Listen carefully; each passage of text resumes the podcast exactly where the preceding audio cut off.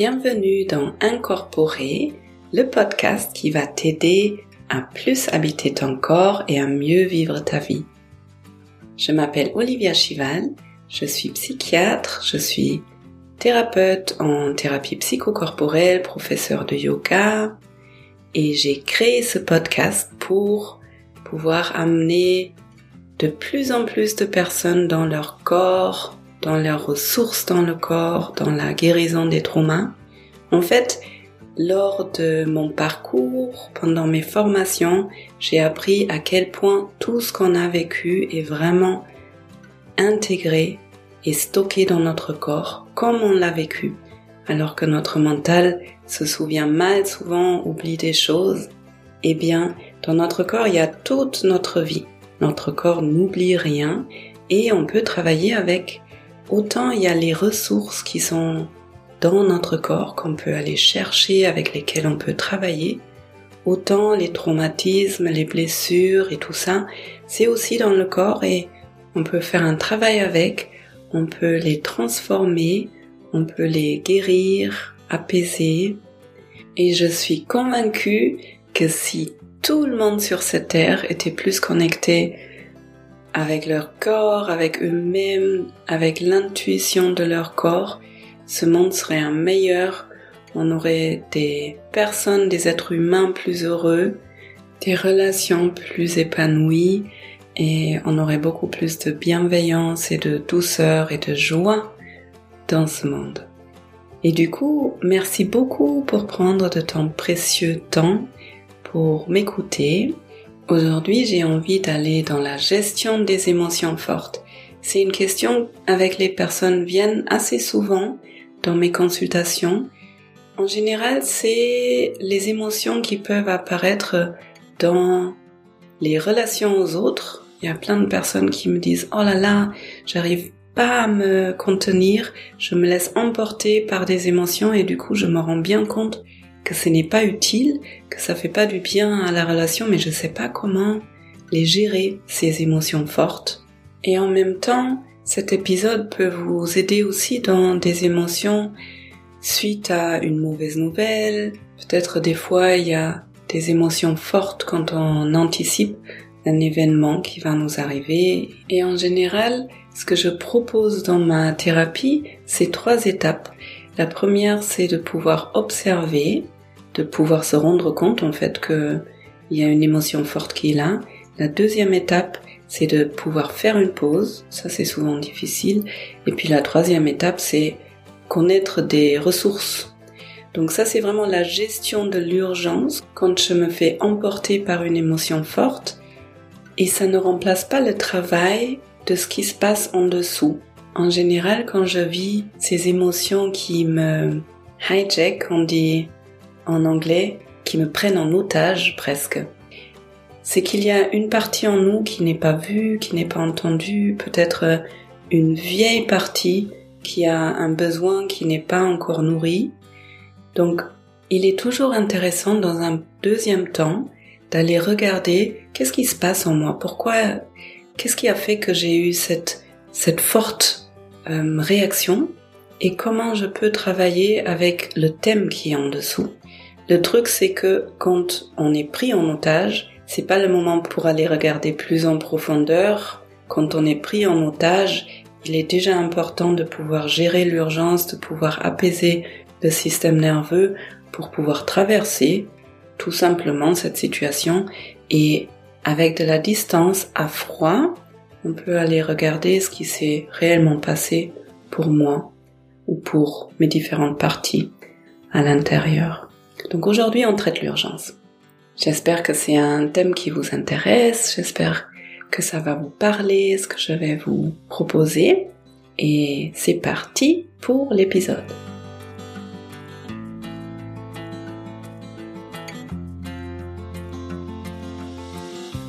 Alors, la première étape, c'est de se rendre compte qu'il y a une émotion forte.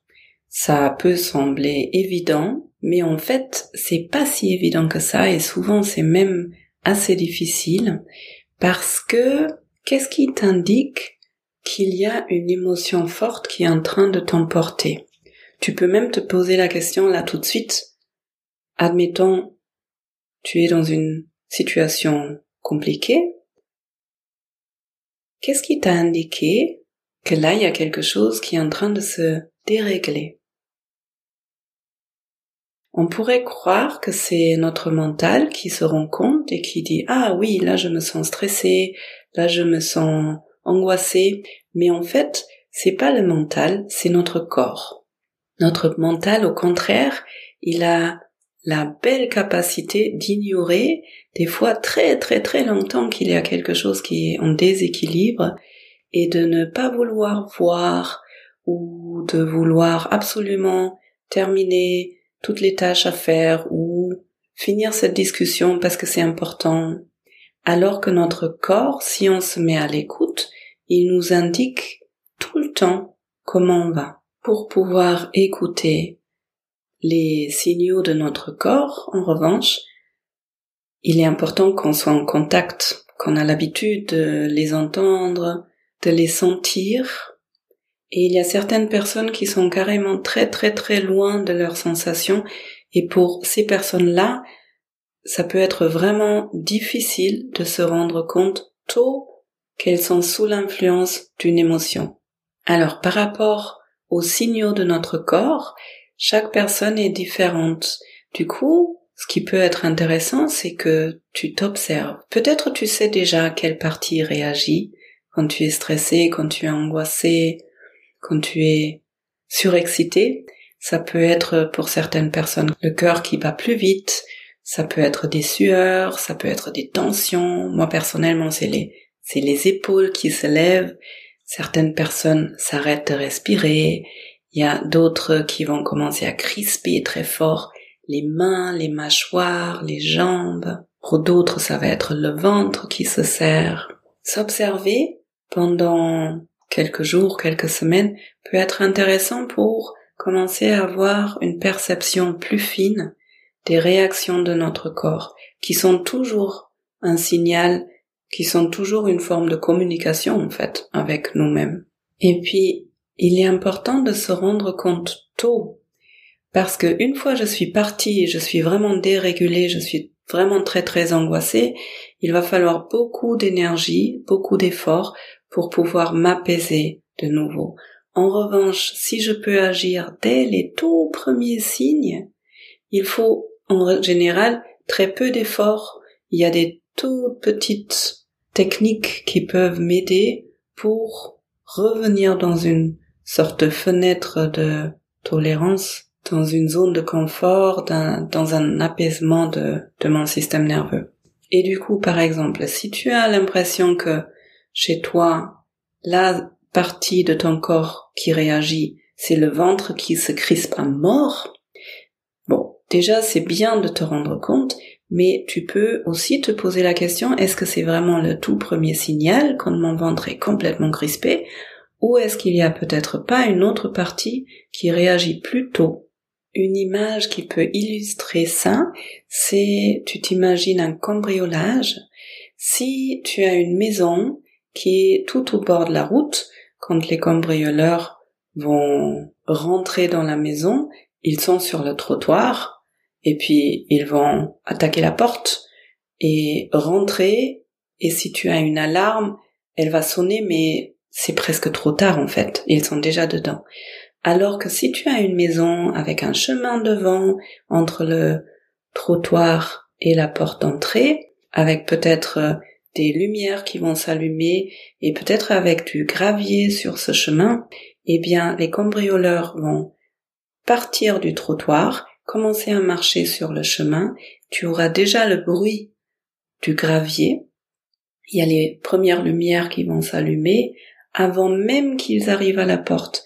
Et là, quand ils vont braquer la porte, il y aura la, la grosse alarme. Mais si tu commences à agir dès les premiers pas sur le gravier, c'est pas encore grave, la situation peut encore être sauvée.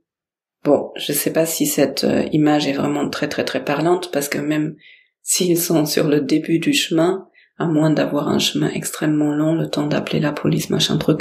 Bref, mais tu vois euh, ce que je veux dire, je crois. Ensuite, deuxième étape.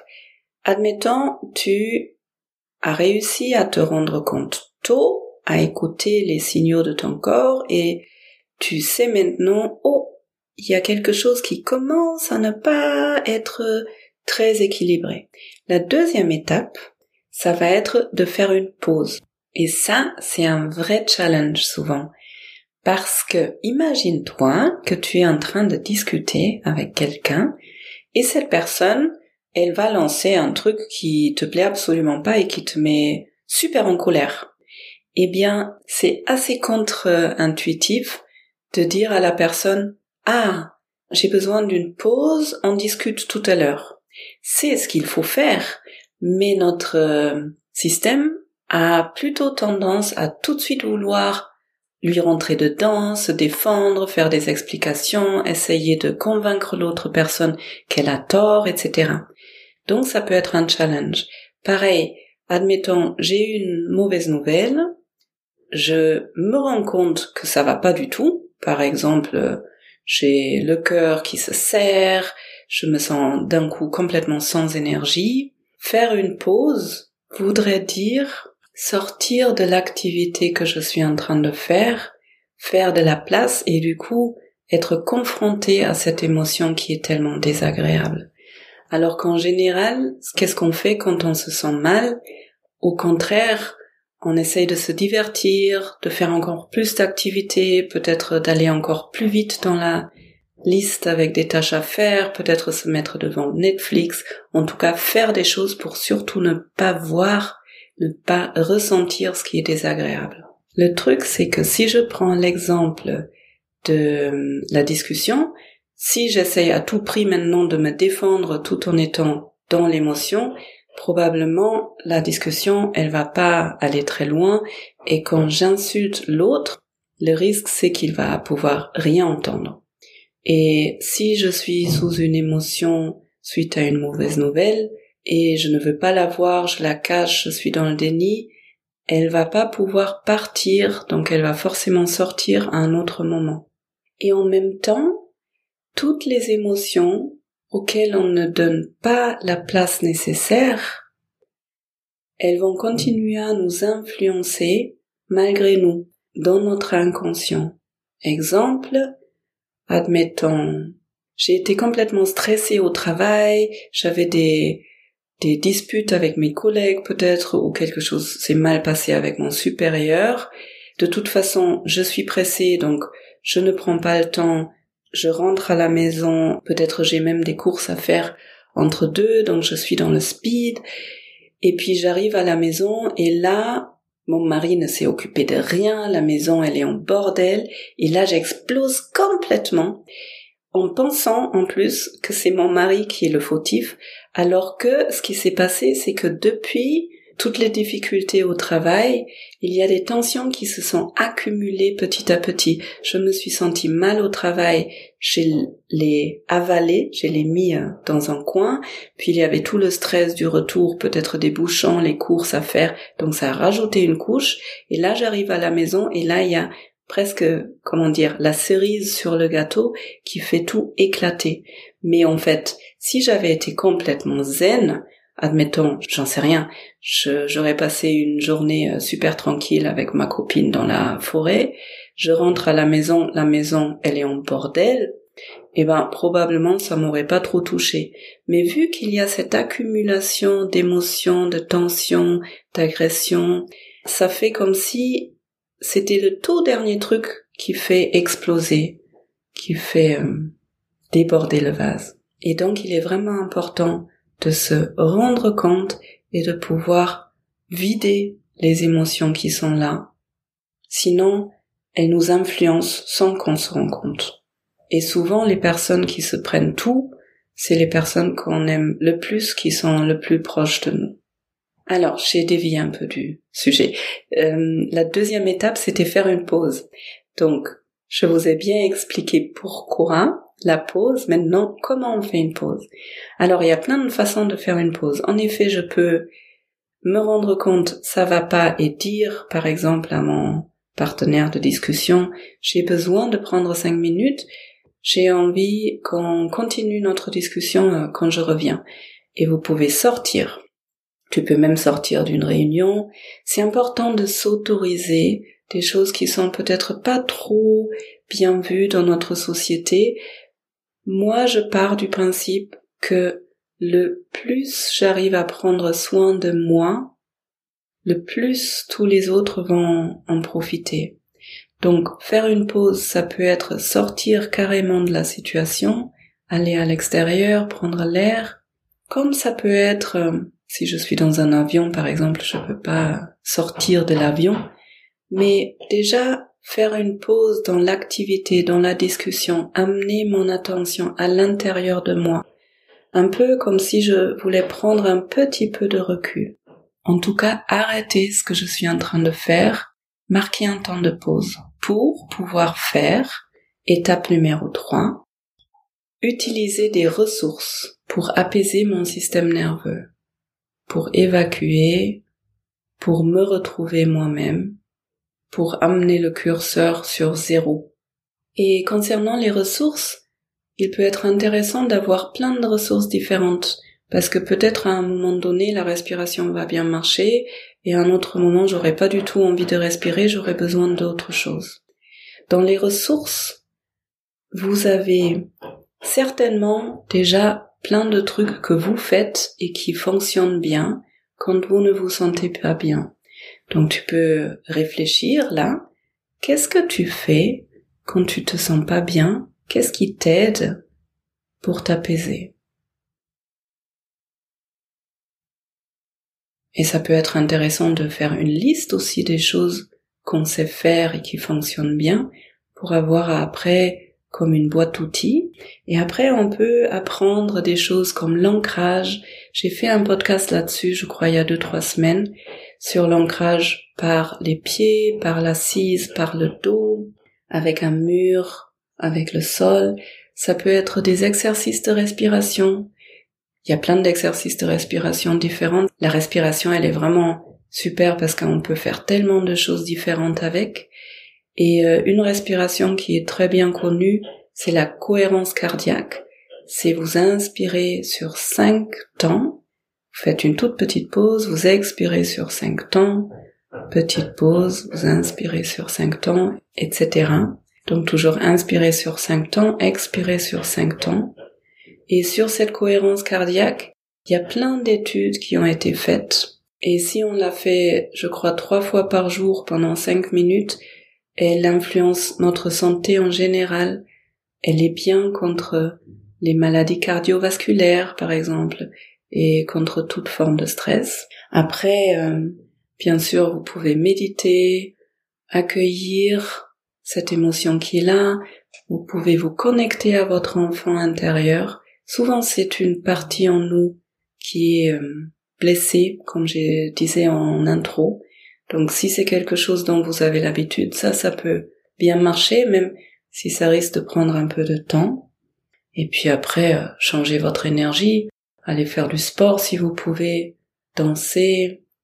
Si vous avez la possibilité, prendre euh, vos baskets et aller courir pendant 10 minutes le temps que votre corps se mette vraiment en activité jusqu'à commencer à suer, ça c'est un très bon moyen pour évacuer les tensions, l'émotion brute qui est là et pour revenir apaiser la tête claire.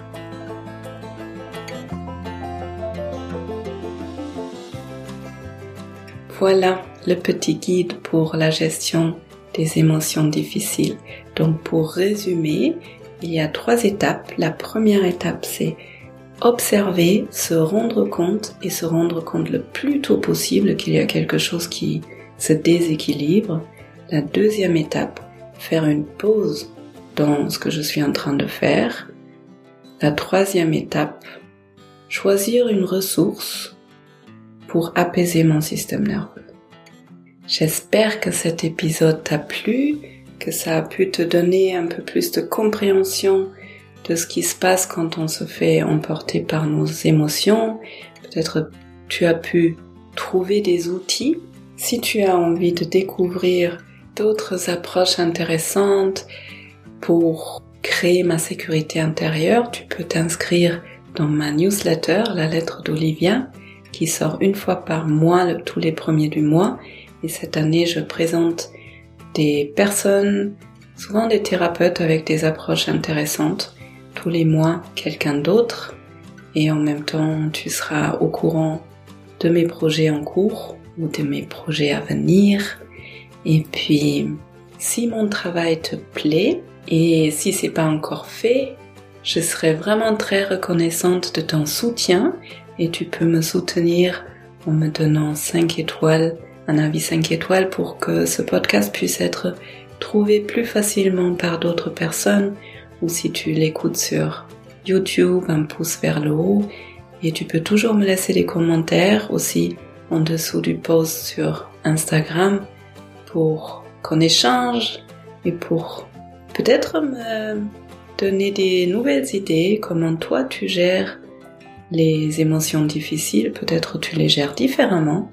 Et moi, ça m'intéresse toujours d'apprendre et de voir d'autres approches qui existent.